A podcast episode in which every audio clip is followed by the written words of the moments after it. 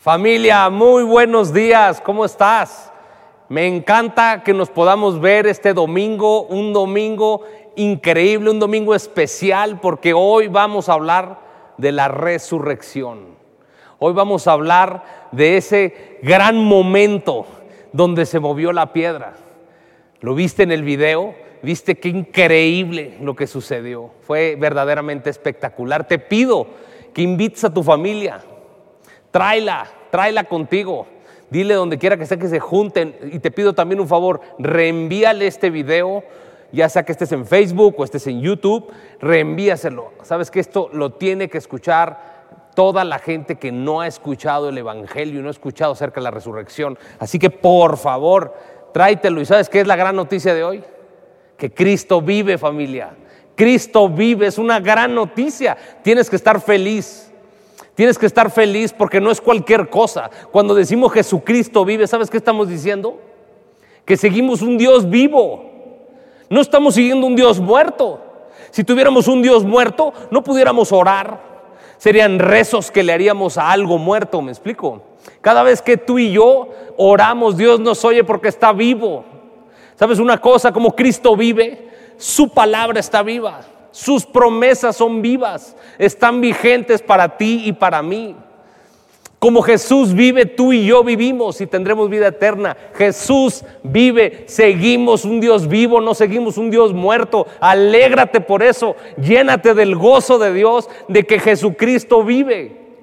Gloria a Dios, a mí me llena el corazón compartir de este tema. Yo le doy gracias a mi pastora, a la pastora Lourdes Acero, por darme el honor de poder hablar de este tema tan increíble como la resurrección.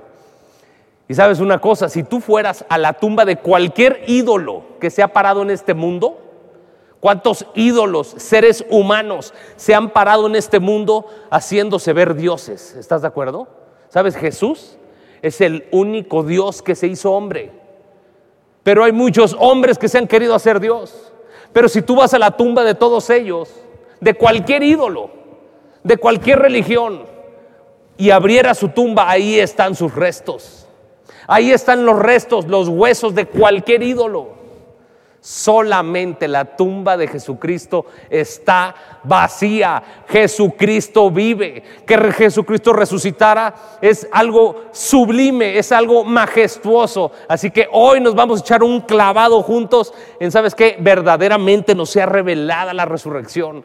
Así que, ¿qué te parece si rápidamente oramos juntos y le dejamos al Espíritu Santo, al mismo Espíritu que mora en ti y mora en mí, el mismo Espíritu que trajo a Cristo, ¿sabes qué? Que lo resucitó, que ese mismo Espíritu tome control de esta transmisión y nos llene de vida a ti y a mí, nos revele su palabra, ¿te parece?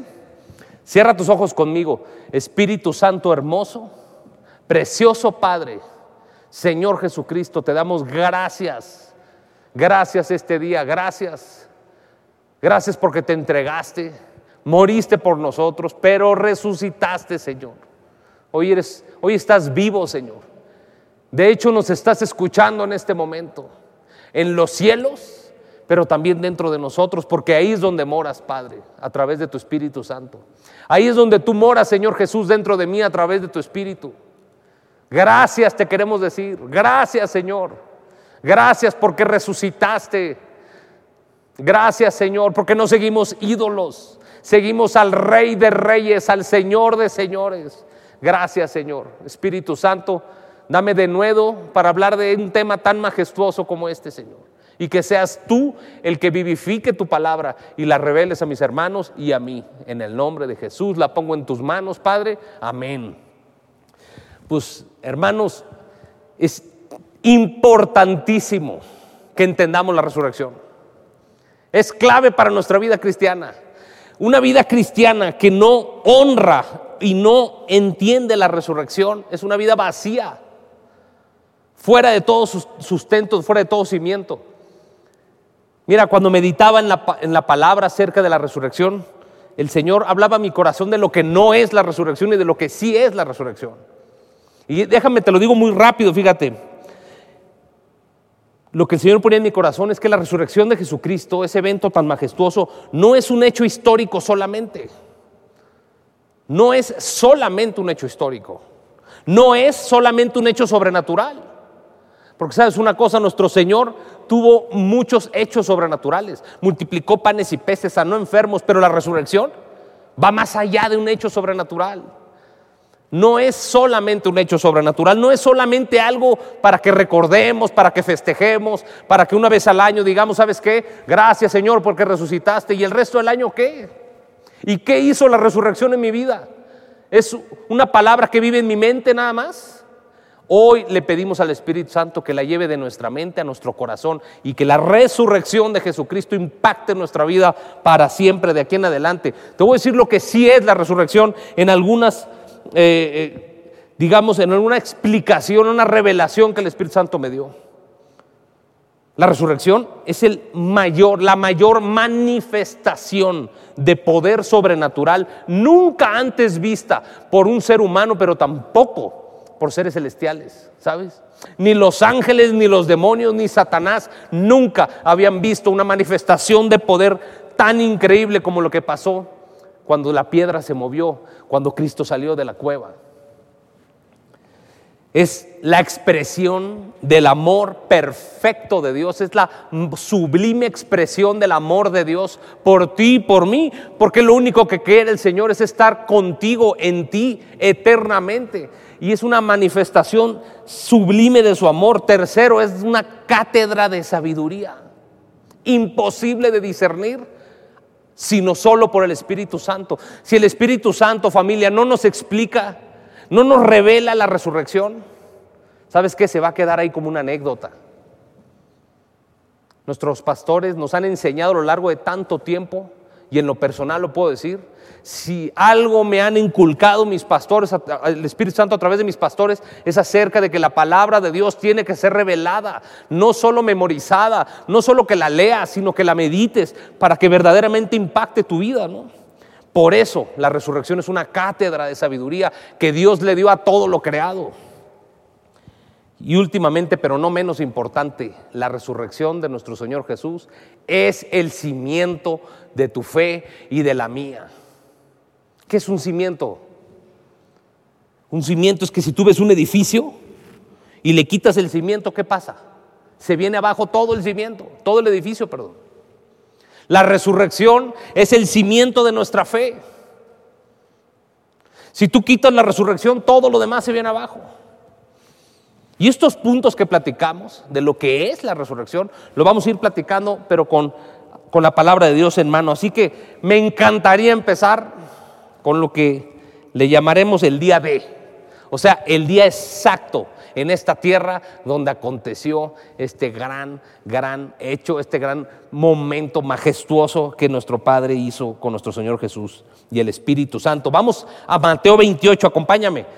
Es imposible hablar de la resurrección y no hablar de este momento. Mateo 28 del 1 al 7 vamos a hablar juntos.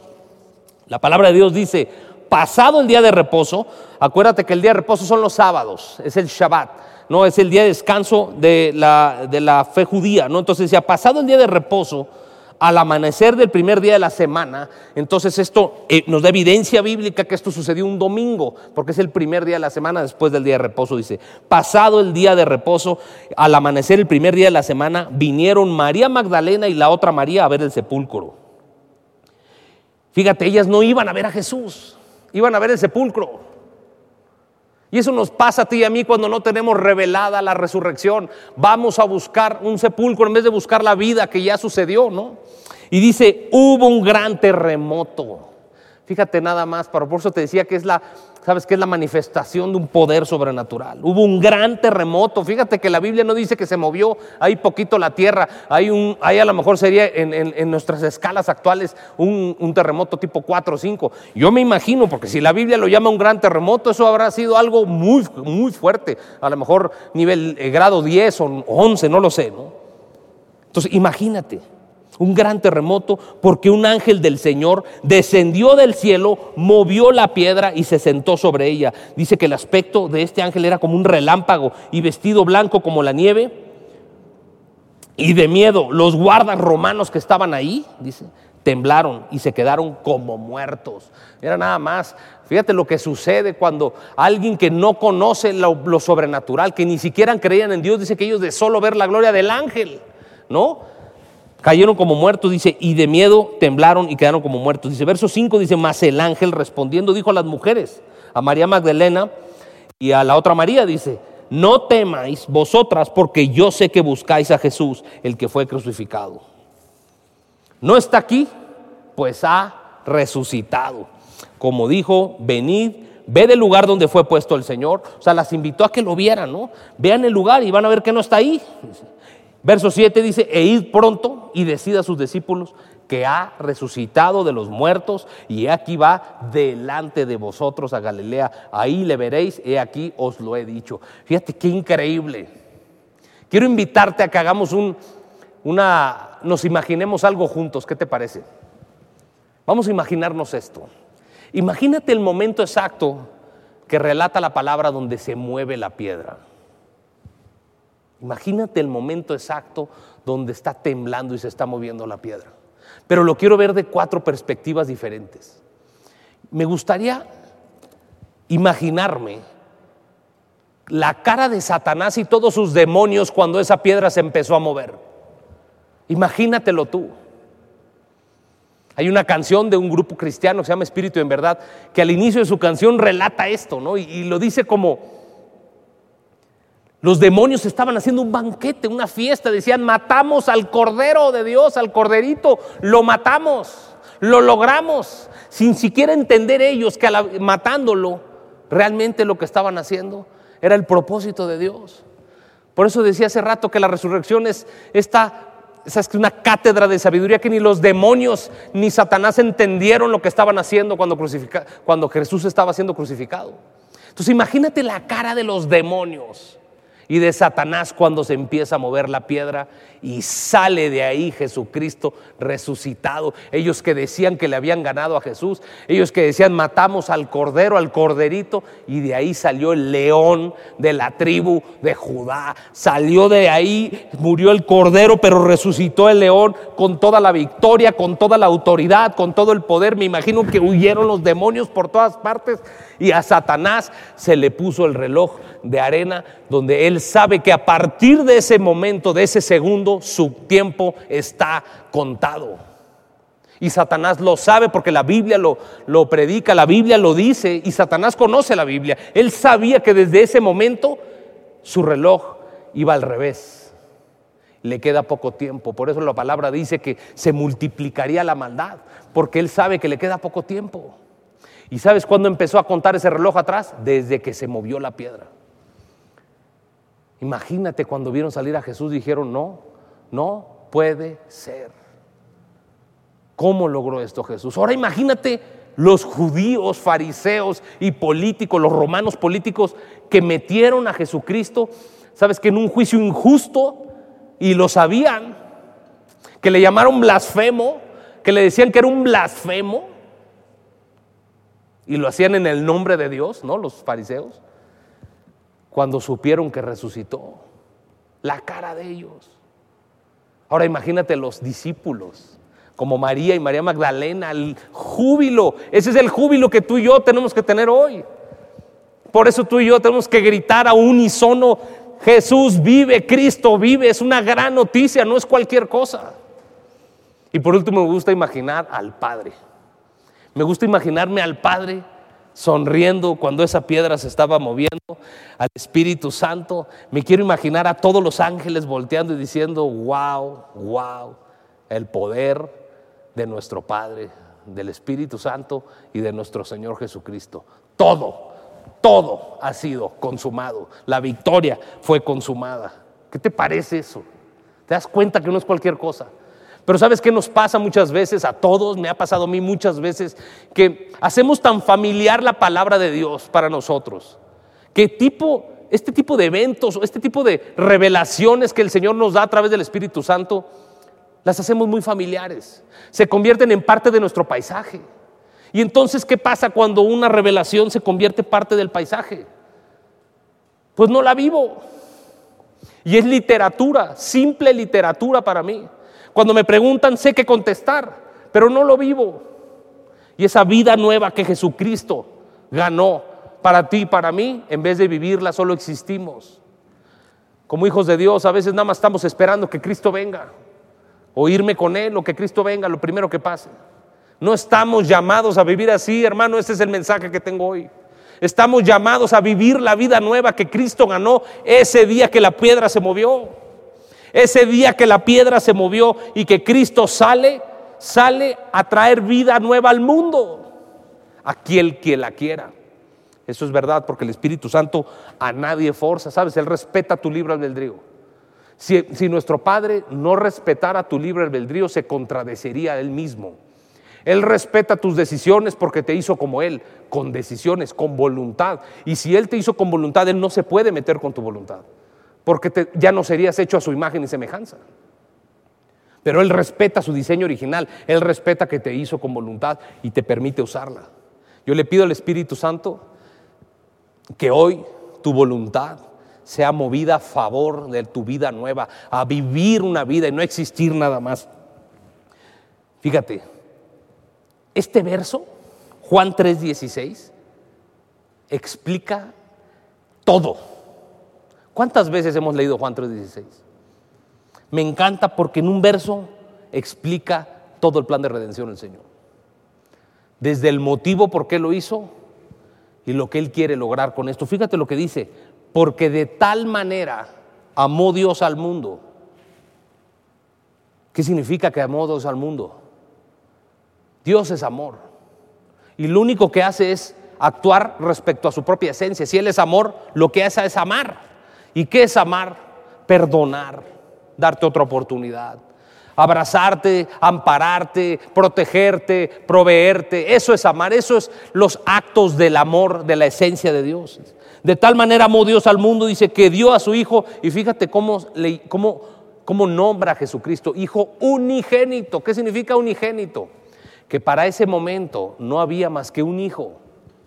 No había hijos de Dios. El único hijo de Dios que había hasta ese momento, antes de la resurrección, era Jesucristo. Jesús era el unigénito y fue ese único hijo al que tu Padre y el mío dio para que todo aquel que en él crea no se pierda y tenga qué? Vida eterna. Entonces el gran propósito y el motivo que movió a ese gran plan de redención, incluyendo la resurrección, fue el amor de Dios fue su motivo. El amor por ti no lo hizo bajo ningún interés, bajo ninguna conveniencia, lo hizo porque te ama. Decidió dar a su hijo. ¿Qué significa dar? Pues que él estaba con él siempre, estaban juntos y decidió desprenderse de lo que más amaba y su hijo se tuvo que encarnar, tuvo que verlo morir, tuvo que ver todo el pecado del mundo caer en él, toda la enfermedad caer en él, toda la maldición caer en él que Cristo la pagara en la tierra y la pagara en el infierno, porque de ahí descendió, pero desde ahí el Señor lo trajo de vuelta. Entonces, uno de los propósitos de la resurrección es que tú y yo tengamos vida eterna. ¿Qué significa vida eterna? Vida eterna es que vivamos para siempre. Aunque nuestro cuerpo físico un día va a dejar de existir, ahí no termina. Amigos y amigas, ahí no termina la vida para nosotros. Simplemente este cuerpo es desechado. Tu alma y tu espíritu van a ir a un lugar para la eternidad, sea en la presencia de Dios o sea sin la presencia de Dios, y esa es una decisión tuya y mía. Pero antes de que Cristo resucitara, la única opción que había era la muerte eterna. No había vida eterna lo que Cristo vino a recuperar, entre muchas cosas con la resurrección, fue tu vida eterna, mi vida eterna, tu destino eterno, que tú y yo tengamos un destino, que no estemos perdidos en la vida. Además, ¿sabes otro propósito de la resurrección? Es darte vida eterna a ti y a mí, estar eternamente con Él. Pero Él no quería ya un hijo, quería muchos hijos. El propósito de la vida eterna no era solo para una persona, era para todo aquel que en Él crea.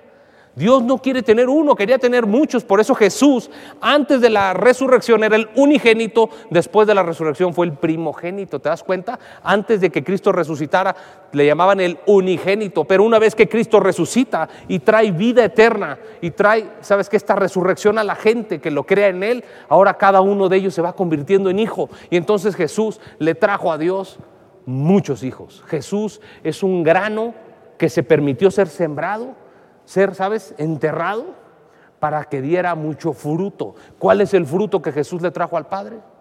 Dios envió a Jesús como una semilla y, ¿y con qué regresó Jesús? regresó con millones de hijos. Qué increíble, ¿estás de acuerdo? La resurrección no solamente es para darle vida eterna a uno, sino para que Cristo le trajera, atrás de él vinieran millones de millones de hijos. ¿Dónde dice eso? Acompáñame a Juan 12, 24. Juan 12, 24 dice, de cierto, de cierto os digo que si el grano de trigo no cae en la tierra y muere, está refiriéndose a Jesús. Ese grano de trigo es Jesús, pero es una realidad en lo natural. ¿Estás de acuerdo? Si un grano de trigo no se muere, si lo pones, por ejemplo, en, un lugar donde no se puede sembrar, pues no va a pasar nada, ahí se va a quedar el grano. Pero si permites que muera el grano, ¿qué sucede? Dice, pero para aquel, dice, perdón, queda solo, dice, pero si muere lleva mucho fruto. ¿Sabes cuál fue el fruto? Tú, yo, tus padres, mis hijos, tus hijos, tus amigos, tus prójimos, que Cristo lo que quiere es llevarle hijos al Padre. Y esa es la pelea al final, ¿sabes? La pelea espiritual, la pelea celestial es por las almas, por hijos. Satanás quiere llevárselos con él y el Padre los quiere con él. Otro gran propósito la resurrección. Despojar a Satanás de su gobierno y de su autoridad que él tomó de Adán. ¿Sabes? Adán y Eva se dejaron, permitieron que el engaño, la seducción de Satanás a través de esa serpiente a través de venderles un sueño equivocado, como lo hace Satanás hoy todavía, ¿no? Que te vende algo en el corto plazo, pero te arrebata el largo. ¿Te has puesto a pensar eso? Esa es la estrategia de Satanás. Te, trae algo para el corto plazo para que tú le regales tu largo plazo, le regales tu destino. Y hay gente que le vende su vida a Satanás por un poco de dinero, como lo hizo Judas. Y por tener dinero, fama, gloria, mujeres, sexo, lo que quiera. Los deseos de la carne, el hombre los quiere cumplir Satanás se los entrega con tal de quitarle el destino eterno. Pero Satanás fue vencido en la cruz y en la resurrección. En la cruz Jesús pagó por los pecados y venció en la resurrección. En la cruz se pagó todo, consumado es, dijo Jesús, pero en la resurrección fue vencido Satanás y todas sus potestades. Fíjate lo que dice Colosenses 2 del 13 al 15. El apóstol Pablo le está diciendo a la iglesia de, Colosas, dice, verso 13 dice, y a vosotros, estando muertos en pecados, eso nos lo está diciendo a ti y a mí el Espíritu Santo. ¿eh? en ese vosotros estamos incluidos tú y yo. dice, y a vosotros, estando muertos en pecados y en la incircuncisión de vuestra carne, nos dio a ti y a mí, nos dio vida juntamente con Él, perdonando nuestros pecados, anulando el acta de decretos, que son todas las maldiciones que son consecuencia de nuestros actos, de nuestros pecados. Ya está anulada, dice. Porque nos era contraria, dice, quitándola de en medio y clavándola en la cruz. Eso fue en la cruz, ¿estás de acuerdo? Ahí fue el perdón.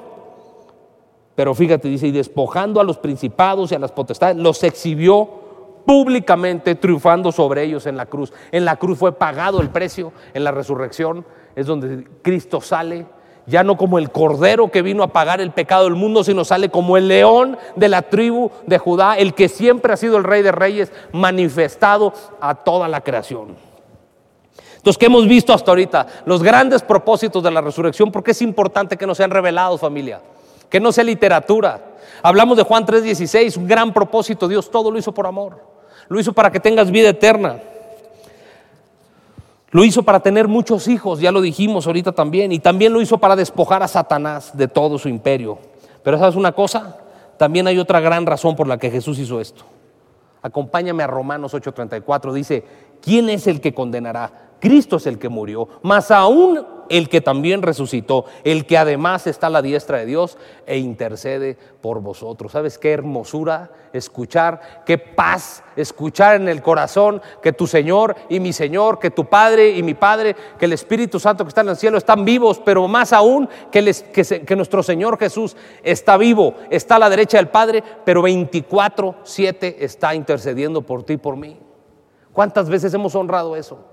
En cuántas oraciones cuando nos vamos a dormir o nos levantamos en la mañana le decimos gracias Señor porque estás intercediendo por mí. Mientras yo dormía, tú estabas intercediendo, Señor. Mientras yo lloraba, tú estabas intercediendo. Mientras yo levantaba los brazos, un día que todo me salió bien, un día de victoria, tú seguías intercediendo, Señor. Gracias, Señor. Díselo en tu corazón, dile gracias, Señor. Gracias, Señor Jesús, porque no paras de interceder por mí. Gracias a la resurrección estás vivo, estás a la derecha del Padre y estás intercediendo. Me gustaría ahora hablar de algo práctico, ¿qué te parece? Ya entendimos la resurrección, lo que no es, lo que es, lo que Dios logró a través de esto, este, este master plan que Dios hizo increíble. Ahora, tú me puedes decir, oye Omar, ¿y esto qué en mi vida? O sea, está increíble, hasta me emociono de escucharlo. Pero ¿qué con mi enfermedad? ¿Qué hago con mi hijo que tiene el problema en las drogas? ¿Qué hago yo con esto? ¿Qué hago con esta revelación? ¿Sabes qué? Justamente eso, aceptar la revelación. Te voy a explicar lo que el Espíritu Santo me enseñó a mí, de lo que esa resurrección, que Jesucristo cuando se abrió la piedra salió de ahí, significa para tu vida aquí en la tierra. Hay un propósito para tu vida individual en esta tierra con la resurrección de Jesucristo. Y es que cuando Cristo resucita, lo que viene es a entregarle esa vida, esa vida, ese poder de resurrección a cada uno que le cree. ¿Cómo se ve eso? ¿Cómo podríamos explicar eso de palabras sencillas? Mira, cuando el hombre pecó, Adán y Eva, lo que entró en el hombre, lo que entró en la creación fue el pecado. Con el pecado, la muerte. Digamos que uno le dio la entrada al otro. El hombre peca y es con eso que le abre el paso a la muerte para que entre. Pero no era la muerte del cuerpo nada más, era la muerte eterna. Muerte en todos los sentidos. Cuando Adán y Eva pecaron, lo primero que murió fue su espíritu, el centro de su corazón. El centro de su ser, perdón, su corazón. Su espíritu fue lo primero que murió. Para explicar el corazón, alguna vez el Señor me, me llevó la imagen un aguacate, ¿no? Si tú ves un aguacate, tiene en el centro un huesito. Ese es el corazón del aguacate. ¿Cuál es el corazón del hombre? ¿Cuál es el corazón del ser humano? ¿Sabes qué? Su espíritu. Su espíritu es el, es el centro del centro del ser del hombre. ¿Qué pasa cuando Adán pecó? Ese espíritu entró muerte. Y como ese espíritu era perfecto, era de parte de Dios y Dios es vida, pues ese espíritu ya no podría ser como era, se llenó de muerte y se convirtió, como dice la palabra, en un corazón duro, porque lo lo muerto se endurece. Un corazón duro. ¿Dónde dice eso? Dice, fíjate qué interesante cómo se cumple esta profecía cuando Cristo mueve esa piedra. En Ezequiel 36, del 26 al 27, dice, esta promesa es lo que sucede cuando tú y yo le entregamos nuestra vida a Cristo. ¿Qué pasa en lo espiritual? ¿Qué pasa en, lo inmaterial? En lo que tú y yo no vemos cuando tú y yo le entregamos nuestra vida a Cristo. Fíjate lo que acontece. Se cumple esta profecía de Ezequiel 36, 26 y 27. Dice, os daré corazón nuevo. O sea, el centro de tu ser será cambiado por algo nuevo. No dice el Señor que va a mejorar tu, corazón. No dice que estaba, estaba feo, pero lo va a hacer un poquito mejor. O que lo va a mejorar. Dice que te va a dar uno nuevo. Y lo dice más adelante, dice, pondré espíritu nuevo. Y ahí es donde te das cuenta que el corazón es el espíritu, porque dice, pondré corazón nuevo, pondré espíritu nuevo. O sea que es lo mismo, dice, dentro de ustedes. Y quitaré de vuestra carne, es decir, de nuestro cuerpo físico, dice el Señor que va a quitar el corazón de piedra. ¿Te das cuenta cómo estaba nuestro espíritu? Era un espíritu muerto, inerte. Y os daré un corazón de carne. ¿Qué significa de carne? ¿Qué es este que late aquí adentro? No. Un corazón de carne es un corazón obediente. Es un corazón que no se pone duro para obedecer al Señor. Es un corazón lleno de vida, a eso se refiere. Ese corazón al que se refiere es que Dios, cuando tú aceptas a Cristo, le entregas tu vida, te arrepientes y lo haces el Señor de tu vida, ¿sabes qué pasa en lo espiritual? El Señor literalmente saca el espíritu muerto que había tu centro. Ahora sí que si fueras un aguacatito es tu huesito, muerto lo saca y mete un espíritu nuevo con la genética de Dios mismo. Y si Dios es vida, entonces, ¿qué es lo que entra dentro de ti? Vida verdadera, vida eterna. Te llenas desde el centro de tu ser de vida eterna. Imagínate eso. Desde que aceptas a Cristo, desde el momento uno, la resurrección, la vida eterna, la vida misma que Cristo ganó para ti y para mí, ese día que se movió la piedra, empieza el día que le entregas tu vida a Cristo y Jesús empieza a resucitar todo tu ser, pero empieza desde adentro, desde tu huesito, desde el corazón de tu ser. Tu espíritu se llena de un espíritu nuevo, lleno de vida eterna, porque tiene la misma genética de Dios. Y luego dice en el 27 una segunda promesa, dice, y pondré dentro de ti también mi espíritu, dice. Y haré que andes en mis estatutos y guardes mis preceptos y los pongas por obra. ¿Qué significa? que dentro de ese espíritu, de tu huesito, de ese nuevo espíritu con la genética de Dios viene a morar dentro de él, el Espíritu Santo. Y se convierte tu Espíritu y el Espíritu Santo en uno. ¿Y qué hace el Espíritu Santo y tu Espíritu nuevo? empiezan a asegurar que tú puedas obedecer a Dios. Antes de eso no podíamos hacerlo. Nuestra alma no había nada que le hiciera contrapeso, ¿sabes? Tu mente, tus emociones, todo pecaba contra Dios. Pero ahora que nace ese espíritu nuevo dentro de ti y el Espíritu Santo, el poder de la resurrección hace que un espíritu muerto vuelva a la vida. A partir de ahí eres capacitado para obedecer al Señor. No te conviertas en perfecto, pero al menos estás con el potencial para obedecerlo. Antes eras un esclavo del pecado, hacías lo que el pecado dijera, pero a partir de este momento sobrenatural eres habilitado para obedecer al Señor. ¿Qué otra cosa implica la resurrección de Cristo, la nueva vida que Cristo trae con su resurrección en mi vida? Primero me resucita desde adentro hacia afuera. Entonces, ¿qué sigue? Se tiene que notar en mi vida. La resurrección de Jesucristo en un Hijo de Dios se nota. ¿Por qué? Porque ese nuevo corazón empieza a darle vida a toda, a todo mi ser, empezando por tu alma. Sabes que ese huesito que les decía, ese, ese corazón tuyo está ahí pegado, el espíritu nuevo tuyo, el Espíritu Santo, pero ahí también está el alma. ¿Por qué? Porque esa es la parte inmaterial de nosotros. ¿Estás de acuerdo? Nuestro cuerpo es la parte material, es la que Dios hizo del polvo, pero nuestro espíritu, nuestra alma es lo que vino del soplo en la nariz de Adán. Eso quiere decir que el alma y el espíritu vienen directamente de Dios. Entonces tu espíritu está acompañado de tu alma. Imagínate que tu espíritu eh, tu ser interior, le cuelgan como un backpack y esa mochilita es tu alma. ¿Y qué hay adentro de la mochila? Tus emociones, tu mente y tu voluntad. Por eso todo lo que piensas afecta tus emociones y últimamente tus decisiones. Entonces, si tu ser interior, tu espíritu nació de nuevo y está lleno del poder de la resurrección de Cristo, ahora empieza, ¿sabes qué? A contagiárselo a tu alma, si tú se lo dejas. Si no se lo dejas, no pasa. Pero si tú le permites al Señor, ¿sabes qué? Le permites que el espíritu nuevo que tienes empiece a transformar y como dice la palabra, renovar tu entendimiento, a renovar tu alma, porque tu alma no nace de nuevo, nace tu espíritu de nuevo. Pero es tu espíritu el que se encarga de transformar tu alma, que te parezcas a Cristo y entonces empiecen a haber frutos hacia afuera. ¿Te das cuenta cómo Dios hace las cosas de adentro hacia afuera? Y muchas veces tú y yo lo queremos todo al revés, de afuera para adentro. Primero queremos aparentar aunque todo esté mal adentro, pero el Señor lo hace como debe ser, en un orden perfecto. Empieza a traer vida nueva, resurrección desde tu centro de tu ser, luego tu alma se empieza a llenar, tu mente empieza a transformarse, la mente de Cristo se empieza a instalar como si fuera un software. Tu mente se empieza a desinstalar y se empieza a instalar la mente de Cristo. Tus emociones empiezan a ser sanadas por esa vida nueva que vive en ti. Y entonces empiezas a decidir como Cristo decidiera. Y es entonces cuando el fruto del Espíritu se, se ve. ¿Y dónde viene lo del fruto? Gálatas 5, 22 al 25. Fíjate lo que el Señor espera de sus hijos que ya fueron llenos de la vida, del poder de resurrección. Que den fruto. ¿Qué significa que den fruto? Pues que se les note lo que traen adentro. Es como un árbol, hermanos. Un árbol corre la savia por adentro. Y esa savia está configurada para que dé el fruto de ese árbol. Es decir, si ese árbol es un manzano, la vida que corre dentro de ese árbol es para que dé manzanas. Quiere decir que si la vida que corre dentro de mí es una vida es una vida perfecta, es la vida de Dios misma, lo que tiene que salir es un fruto que se parezca a Dios.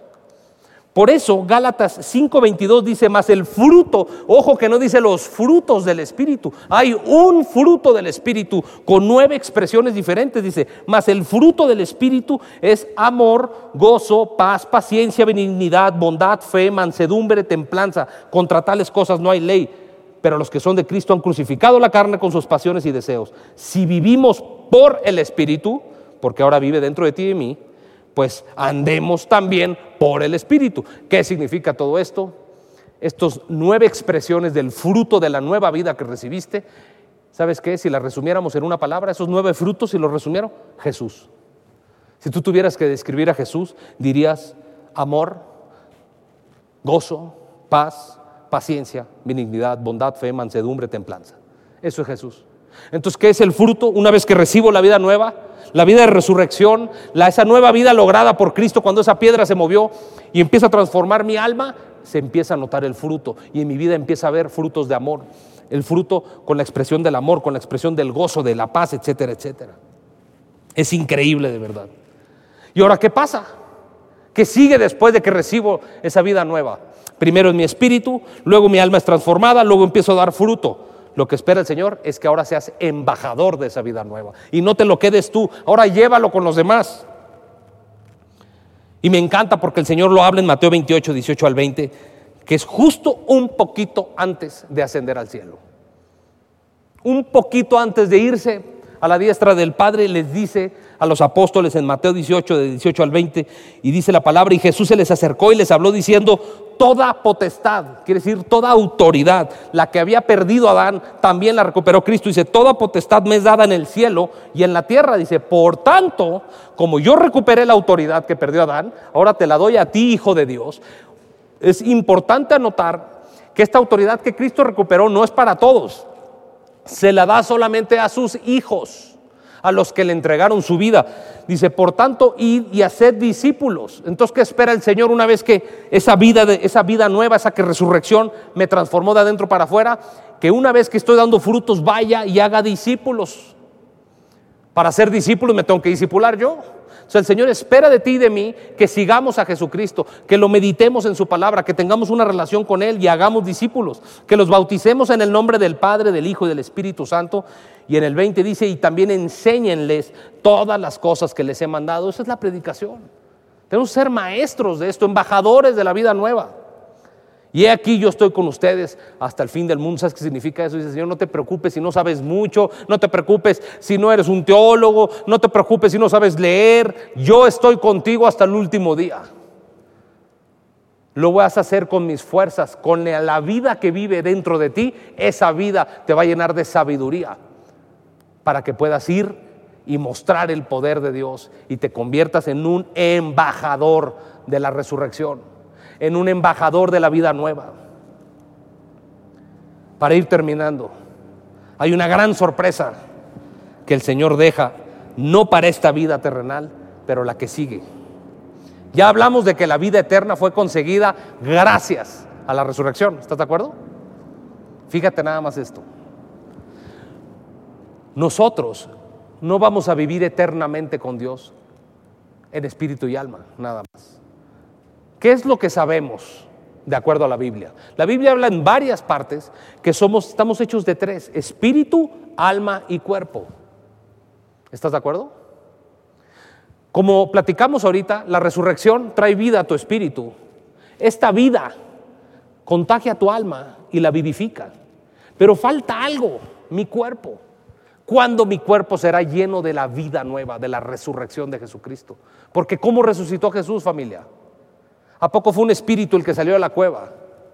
No, porque estuviera el cuerpo ahí. Si lo que resucitara fuera un espíritu o un alma, el cuerpo seguiría dentro de la cueva. Jesús resucitó completo, con toda su personalidad. Tanto su cuerpo, su alma y su espíritu estaban en, en, ¿sabes qué? En el infierno pagando por tus pecados y por los míos eternamente. Jesús cuando resucita, cuando sale de ese lugar, le es entregado unido a su cuerpo y al mismo cuerpo con el que murió. Por eso tenía los hoyos aquí, para que quede evidencia de que el cuerpo que se le entregó a Jesús no es otro.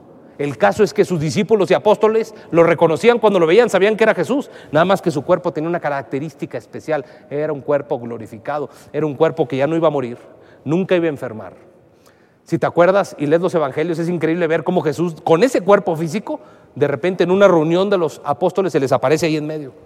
Quiere decir que es un cuerpo glorificado que es capaz de cruzar una pared, que se podía teletransportar. Esa y muchas características increíbles. Habla la Biblia de ese nuevo cuerpo. Ese cuerpo no se va a volver a enfermar. ¿Cuándo vamos a recibir ese cuerpo resucitado tú y yo? El día que Cristo venga por su iglesia. No importa si para ese día tú ya estés con el Señor, tu espíritu y tu alma estén en el Señor y tu cuerpo esté en un panteón.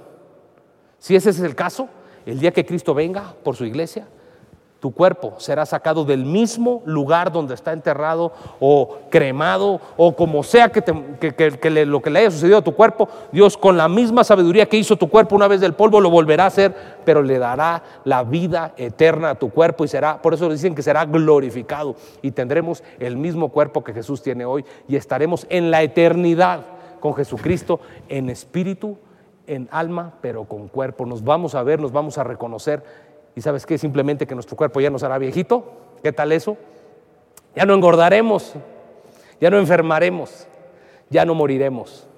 Estaremos sanos, fuertes, completamente sabios, llenos de la sabiduría de Dios para la eternidad con Cristo. ¿Dónde viene eso, Omar? Para saber que no te lo inventaste. Primera de Corintios 15 del 20 al 24, y es el apóstol Pablo, lleno del Espíritu Santo, comunicándole esto a la iglesia de Corintios, diciéndole, mas ahora Cristo ha resucitado de los muertos. Primicias de los que durmieron es hecho, dice. Porque por cuanto la muerte entró por un hombre, también por un hombre la resurrección de los muertos. Porque así como Adán, en Adán todos murieron, a través de lo que hizo Adán todos murieron, también en Cristo todos serán vivificados pero cada uno a su debido orden. Entonces, fíjate, la resurrección física de los cuerpos tiene un orden. Y te digo otra cosa, todos van a resucitar. No solamente Jesús, sino toda la humanidad. Pero algunos resucitarán para estar en la gloria de Dios y otros resucitarán para estar en sufrimiento eterno. Y así lo dice aquí en el verso 23. Todos a su debido orden. Cristo las primicias. Primero Jesús ya resucitó, eso ya pasó. ¿Quiénes siguen? Nosotros. Luego los que son de Cristo en su venida. ¿Ya te das cuenta en qué momento va a ser esa resurrección? Si en ese día tú estás vivo, tu cuerpo es transformado inmediatamente y te unirás a Cristo en la eternidad con un cuerpo glorificado. Si tu cuerpo ya murió y tú estás ya con el Señor, será unido tu cuerpo nuevo con tu espíritu. Por eso dice, después de Cristo, los que siguen en resucitar sus cuerpos físicos son los de Cristo en su venida. Y luego en el verso 24 vienen los demás, dice, luego el fin, cuando entregue el reino al Dios y Padre, que eso va a pasar eh, en los tiempos postreros, después de que Cristo venga por su iglesia, viene la tribulación, después de la tribulación viene el reino milenial de Cristo, y cuando terminen los mil años de Cristo reinando en la tierra, dice que Cristo le entrega el reino a su Padre y cuando haya suprimido todo dominio, toda autoridad de paciencia, los demás serán resucitados. ¿Sabes qué? Todos los demás que no aceptaron a Cristo, que rechazaron a Jesucristo como Señor y Salvador, que rechazaron la resurrección, todos ellos resucitarán, pero para pasar un sufrimiento eterno en cuerpo, alma y espíritu. Pues familia, ¿qué más queremos acerca de la resurrección? No solamente es majestuoso lo que Dios hizo con resucitando a Cristo, sino que trae una implicación para nuestra vida en esta tierra y en la eternidad. Resucitando desde adentro hacia afuera y Dios espera que demos fruto y que llevemos esa vida a todo el mundo. Y sabes una cosa, dice el Señor, que sin resurrección toda nuestra fe es vana. Con este verso termino, 1 Corintios 14 al 17 dice el apóstol Pablo, y si Cristo no resucitó, vana es nuestra predicación, vana es nuestra fe, y somos hallados falsos testigos de Dios, porque hemos testificado que Él resucitó a Cristo, al, a Cristo, al cual no resucitó, si en verdad los muertos no resucitan, dice. Porque si los muertos no resucitan, tampoco Cristo resucitó. Y si Cristo no resucitó, vuestra fe es vana y seguimos en pecados. Si Cristo no hubiera resucitado, familia, seguiríamos con un solo destino eterno, que es la muerte eterna, y sin ninguna, sin ninguna promesa nuestra fe caería completo porque está cimentada en la resurrección. Gloria a Dios que Cristo resucitó, gloria a Dios que Cristo vive. Así que te pido que le pidamos al Espíritu Santo que la revele en nuestro corazón en todo lo que queda de estos días y le des gracias a Dios por ese increíble plan de redención que sabes que culminó en la, redención, en, la, en la resurrección, en la victoria de nuestro Señor. Me gustaría por último, ¿qué te parece si oramos juntos para traer esa vida de resurrección en esas áreas de nuestra vida donde no se nota todavía. Es que la enfermedad no es un signo de vida, es un signo de muerte. La escasez no es un signo de la vida perfecta de Dios, es un signo de la muerte económica. El tormento no es un signo de la vida del poder de resurrección de Jesucristo, sino es un signo de muerte. ¿Qué te parece si juntos creemos? Porque creemos en la resurrección de Cristo, oramos y echamos fuera juntos esto. Pero sabes qué, tenemos que creerlo, porque para el que cree todo es posible, porque el justo vive por fe, todo es por fe. ¿Te parece si juntos nos unimos, nos ponemos de acuerdo? No importa que tú estés a, no sé cuántos metros, kilómetros de aquí, al final el espíritu que tienes dentro de ti es el mismo que vive dentro de mí. Estamos llenos de la vida de resurrección, así que juntos en fe vamos a orar y echar fuera todo lo que no le pertenece a esa vida nueva. toda potestad que esté en nuestras vidas atormentando, trayendo fruto que no es el de la vida nueva, del poder de resurrección, lo vamos a echar juntos. ¿Crees? Pues dice la palabra que el Evangelio no son solo palabras, sino poder, manifestación del poder. Así que cierra tus ojos y te pido que todo testimonio que tengas de lo que va a acontecer a partir de que oremos juntos tú y yo, lo pongas en los comentarios.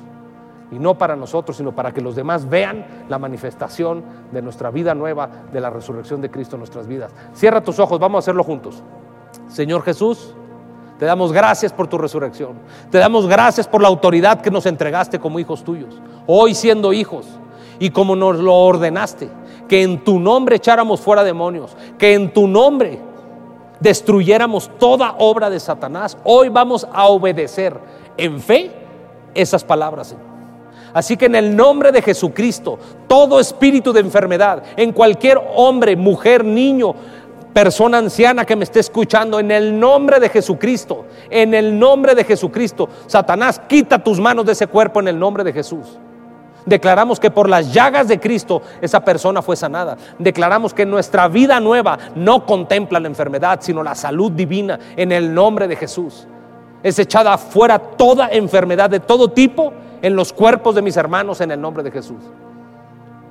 Todo tormento en la mente, en las emociones. En el nombre de Jesús, te enmudecemos. Toda voz de tormento la enmudecemos en el nombre de Jesucristo. Satanás, te enmudecemos a partir de hoy. Y te pido, Espíritu Santo, que llenes de paz sobrenatural a aquel que lo necesitas. Padre, tu vida nueva en las finanzas de nuestros hermanos trae sabiduría financiera, vida nueva en las finanzas, a través de sabiduría, de saber hacer uso de los recursos que nos das. Sabiduría financiera, te lo pido hoy en el nombre de Jesucristo, Señor, para todos mis hermanos, Señor. Gracias, Señor, por la libertad que compraste, que pagaste con un precio tan caro. Gracias por tu resurrección. Te amamos, Señor Jesús. Padre Santo, amén. Amén. Familia, los amamos. Gracias por estar conectados, que la resurrección sea una realidad en tu vida. Vive tu vida nueva, no solo existas, vive tu vida nueva que Cristo ganó en su muerte y resurrección para ti y por mí. Sigue conectado con Centro de Vida Lomas. Que Dios te bendiga.